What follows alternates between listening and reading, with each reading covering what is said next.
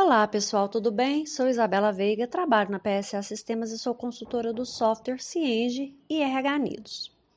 No começo da pandemia, o governo criou a MP 927, que tratou as medidas trabalhistas para enfrentamento do estado de calamidade pública. Essa MP perdeu a validade no dia 19 de julho, pois o governo não criou nenhum decreto-lei para dar continuidade, como ele fez com outras MPs. Como a MP perdeu a validade, volta a ser tudo como era antes. Estagiários e aprendizes não podem fazer trabalho remoto. Se houver alteração de regime de trabalho, tem que ser de comum acordo. Não poderá antecipar gozo de feriados. Lembrando, se sua empresa antecipou durante a vigência da MP, o empregado não terá direito à percepção de salário em dobro para esse dia. O banco de horas volta a ter o prazo de validade de seis meses para acordos individuais e até 12 meses para acordo coletivo.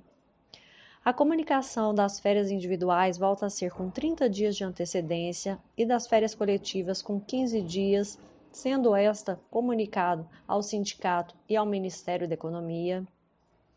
O pagamento das férias um terço e abono volta a ser realizado junto com antecedência de dois dias antes do início das férias e não pode mais antecipar as férias.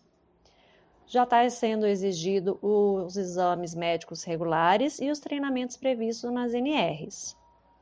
Então, os acordos realizados durante a vigência da MP não perdem a validade, só que os novos acordos terão vigência, seguirão a CLT. Espero ter ajudado. Até o próximo podcast. Tchau, tchau.